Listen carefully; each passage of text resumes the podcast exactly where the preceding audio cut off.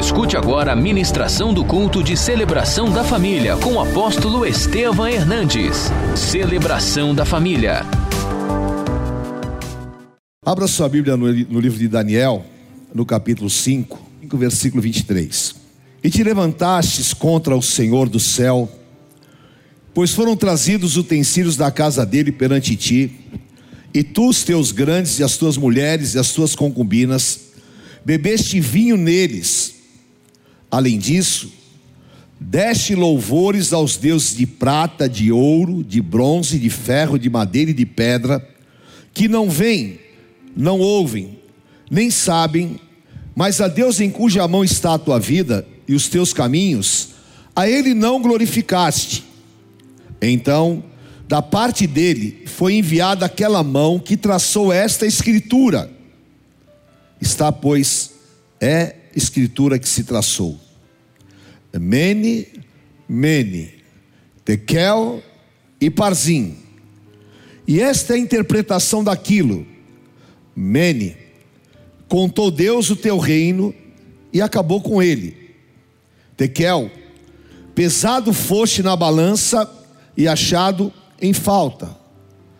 Perez, dividido foi o teu reino e dado aos medos e persas. Então mandou Beltesazar que vestissem Daniel de púrpura e lhe pusessem cadeia de ouro ao pescoço e proclamassem que passaria a ser o terceiro no governo do seu reino. Naquela mesma noite foi morto Beltesazar, rei dos caldeus, e Dario Medo, com cerca de 62 anos, se apoderou do poder. Amém? Curva a tua cabeça por um instante. Senhor Deus, nós te agradecemos pelo privilégio de ouvir a tua palavra, porque a tua palavra é viva, é logos, a tua palavra, Pai, é rema, rema que nos traz revelação, e é debaixo desse poder de revelação que eu te peço, nos orienta, nos guia, nos alimenta e nos fortaleça e nós entregamos a Ti a honra e a glória, só Tu és digno, em nome de Jesus. Amém. Amém. Todos nós precisamos de ser motivados através da palavra, porque tudo foi criado pela palavra, e nada do que foi feito foi feito sem o poder da palavra. Lá em, João capítulo 1, versículo 1, fala assim: que no princípio era o Verbo, o Verbo estava com Deus e o Verbo era Deus. E nada do que foi criado teria sido criado se não fosse por Ele. Então, a palavra, ela traduz a revelação espiritual. Aqui no reino da Babilônia, a Babilônia era o reino mais importante da terra. Era tipo assim, os Estados Unidos. Todo poder, conquistadores, e o rei Belsazar, ele tinha no seu tesouro real os utensílios sagrados do templo de Jerusalém, porque eles tinham saqueado a Israel e levado do templo de Jerusalém todos os utensílios. E entre os utensílios tinha o copo, que era um cálice que o sacerdote usava. O rei Beltesazar estava fazendo as orgias que ele fazia sempre, porque era comum entre eles uma promiscuidade sexual. E eles faziam com várias mulheres, concubinas, com escravas. E aquele dia ele se reuniu e começou uma dessas orgias. Mas de repente apareceu uma ideia estranha na cabeça dele. E essa ideia, claro, era uma ideia plantada por Satanás. O rei Belsazar tem uma ideia, manda pegar os vasos sagrados dos israelitas, e ali, no meio da orgia, ele põe vinho e tenta beber. Ele estava o quê? Profanando a santidade do Deus vivo ele estava invadindo um espaço no mundo espiritual. E o apóstolo Paulo fala que a nossa luta não é contra carne nem contra sangue, mas contra principados, potestades e dominadores. Belsazar, ele foi dominado por aquele sentimento. E a hora que ele vai beber o cálice, aparece na parede um dedo. E esse dedo começa a escrever: Mene, mene, tekel, parzim. E ele fica desesperado. E ele começa a chamar uma pessoa, a chamar outra, chama os magos, os encantadores, chama as pessoas do reino, e ninguém conseguia decifrar o que estava escrito ali. Era necessário o quê? Uma revelação. Era necessário que alguém que tivesse a unção do Espírito Santo pudesse decifrar aquilo. E ninguém tinha. Mas no versículo 11, Daniel 5:11, a rainha mãe, ela fala para o seu filho: "Filho, tem um homem que nos dias do seu pai, do seu pai, ele tinha um poder extraordinário. Ele resolvia enigmas, casos difíceis. Ele era um homem fantástico. O nome dele é Daniel. E nele habita o Espírito excelente dos deuses, o poder do Espírito Santo de Deus. Daniel se apresenta. E ali então começa exatamente aquele momento poderoso em que Daniel traria a revelação. Sabe por quê? Diga assim comigo: não há nada encoberto que não venha a ser revelado. Jesus disse em Lucas 12, 2: Não há nada encoberto que não venha a ser revelado. E revelação do latim significa tirar o véu, descobrir e o Senhor Jesus disse: Não há nada encoberto que não venha a ser revelado. E a revelação, o que ela traz? Em primeiro lugar, a destruição do plano de Satanás para nos envergonhar. Agora, era um plano do inimigo envergonhar a Deus. De que maneira? Profanando o cálice de Jerusalém. Era uma maneira que o inimigo tinha de dizer: esse Deus não vale nada, esse Deus não é Deus, e nós vamos profanar e vamos trazer aquilo que eles falam que é santo em meio à sujeira. Mas o apóstolo Paulo fala em Gálatas 6,6: de Deus não se zomba. Tudo aquilo que o inimigo quer fazer, Diga comigo: de Deus não se zomba. Tudo que o homem colher, plantar, ele vai colher. Mas a escritura está na parede. Mene, mene, tekel, parzim. Pesado fostes na balança e achado em falta. O teu reino será tirado e ele será dividido era essa a tradução, a interpretação do que estava escrito. E hoje, queridos, Deus vai pesar muita gente na balança. E se Deus achar em falta, há um juízo. Porque nós não podemos de maneira nenhuma desprezar o poder de Deus. Nós não podemos brincar com Deus. Nós precisamos andar na santidade de Deus. E Deus não vai permitir que o inimigo traga vergonha para as nossas vidas. Em segundo lugar, diga assim: a revelação me dará vitórias e grandes livramentos. Quando Davi, o grande rei Davi, ele estava nas suas campanhas, e a família dele estava hospedada em Ziclag, que era uma cidade no meio do deserto, era uma cidade na terra dos filisteus. Os filisteus se levantaram e vieram contra ele e destruíram a cidade e levaram tudo que ele tinha: esposa, filhos e todas as coisas. Davi se desesperou. Ele precisava do quê? De duas coisas que você precisa: do quê? Vitórias e livramentos. Ele chorou desesperadamente. Ele se reanimou no Senhor. E agora ele precisava de uma palavra de revelação. Davi então, ele chama o sacerdote Abiatar. E no versículo 7, em 1 Samuel 30, diz assim: Disse Davi a Abiatar, o sacerdote, filho da Imeleque: Trazei-me aqui a estola sacerdotal, e Abiatar a trouxe a Davi. Então consultou ao Senhor, dizendo: Perseguirei eu o bando, alcançá-lo-ei. Respondeu-lhe o Senhor: Persegue-o, porque de fato o alcançarás e tudo libertarás. Amém? Davi, humanamente, ele estava o que?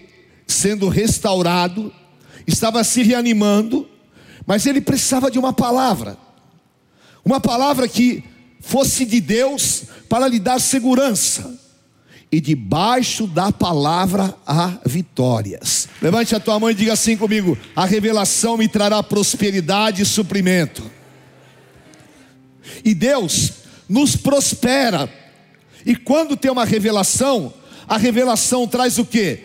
O suprimento e a prosperidade. Segundo Reis capítulo 7, versículo 1. Então Eliseu disse: Ouvi a palavra do Senhor, palavra de revelação. Assim diz o Senhor: amanhã, a estas horas mais ou menos, dar-se a um alqueire de flor de farinha por um ciclo, e dois de cevada por um ciclo à porta de Samaria. Meu Deus do céu, o que estava acontecendo?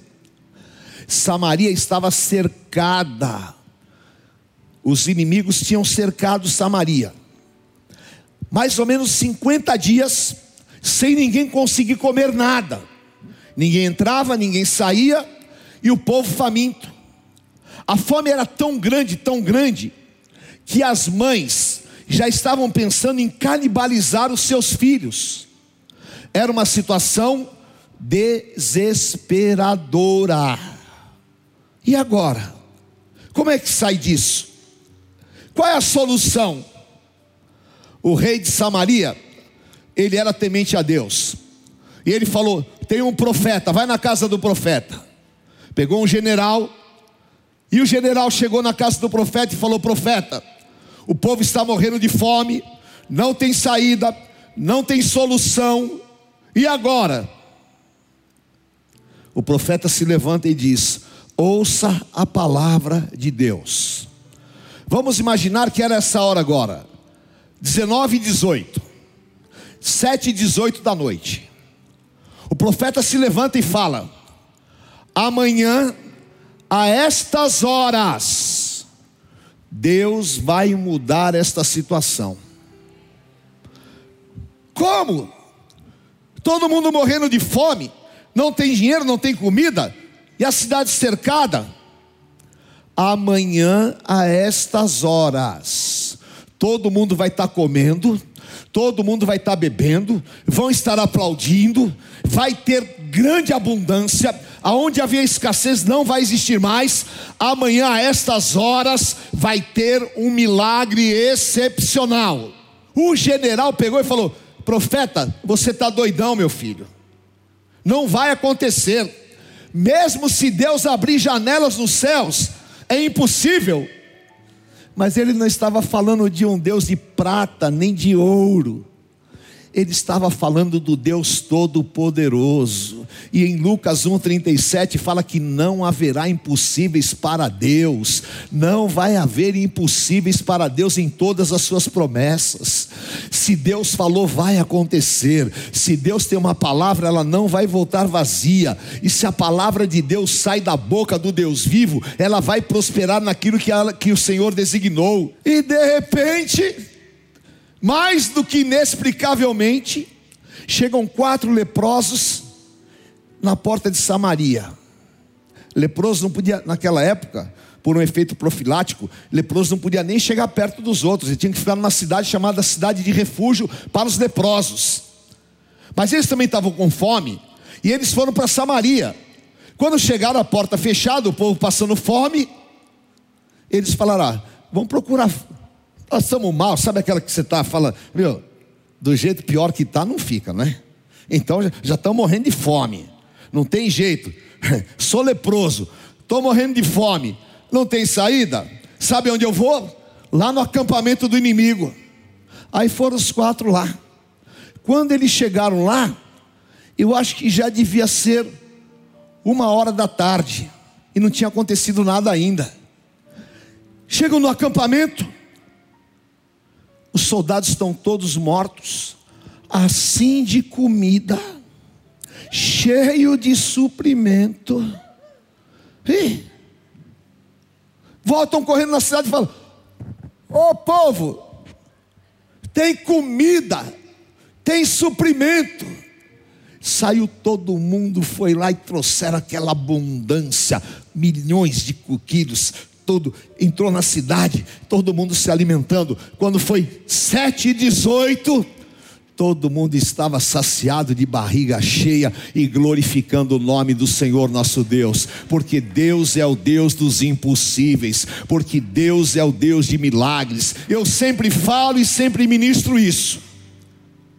Para Deus não existe fim de linha. Sempre há um propósito superior, sempre há um caminho que Deus tem para nós. Portanto, não se desespere, a palavra de revelação está sobre a tua vida. Em nome de Jesus, o Senhor, como fez com Daniel. Daniel trouxe a revelação, a revelação trouxe a ele honra e ele foi o terceiro homem daquele reino. E em nome de Jesus eu profetizo sobre a tua vida: o Senhor vai trazer a existência. O Senhor vai te revelar coisas grandes, e o Senhor fala para você, Jeremias 33, 3: clama a mim e responder-te-ei, e anunciar-te-ei coisas grandes e firmes que não sabes. Prepare-se, é um tempo de revelações. E aquilo que era realmente armadilha, o Senhor vai desfazer o laço do passarinheiro e vai nos livrar da peste perniciosa em nome de Jesus. Aleluia, nós recebemos o teu poder, Senhor. Aleluia, vem Espírito Santo e toca em cada coração agora. Vem Espírito Santo, tira, Senhor, ó oh Deus, qualquer tipo de confusão do interior. Vem Espírito Santo e traz a revelação, Pai, porque o Senhor é o Deus que conhece o Senhor sabe o nosso deitar e o nosso levantar. A palavra nem chegou na nossa língua, o Senhor já conhece. E nós poderíamos aqui falar esta noite, meu Deus, de dezenas de situações em que o Senhor revelou e trouxe livramentos, porque Tu és um Deus vivo, Tu és um Deus presente. E eu quero te pedir, Senhor, que estas pessoas que hoje estão aqui, os teus servos, possam começar a ver a tua glória, a tua presença e como Jó, meu Deus, que nós não te conheçamos de ouvir falar, mas que os nossos olhos possam te ver, que nós possamos, Senhor, ó oh Deus, ter experiências que nos marquem, que nos levante. Por isso, Deus, vem agora e derrama sobre os teus filhos a palavra de Isaías 11:2. Repouse sobre eles o espírito de revelação o espírito de inteligência, de conhecimento e, sobretudo, meu Deus, de sabedoria. Nos dá sabedoria vinda dos céus. Aleluia. E enche os nossos corações de paz. Em nome de Jesus. E batiza nesta noite com fé. Aleluia. A palavra sai da tua boca e tu és Deus. E se o Senhor falou que amanhã, estas horas, pode acontecer um milagre, eu só posso dizer: Tu és Deus sobre todas as coisas, e eu creio. E eu creio. E o Senhor disse para Marta: Se tu creres, tu verás a glória de Deus. Por isso, Pai, faz obra de milagres nesta noite. Levanta o teu povo. O Senhor disse a Ciro: Dar-te-ei os tesouros escondidos, e trarei em tuas mãos a riqueza das nações. Há muitos tesouros que estão escondidos na tua vida. Talvez você nem conheça o filho que você tem.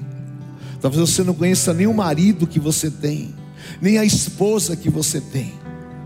Talvez você não conheça nem a grandiosidade do amor a quem você serve, do Deus a quem você serve.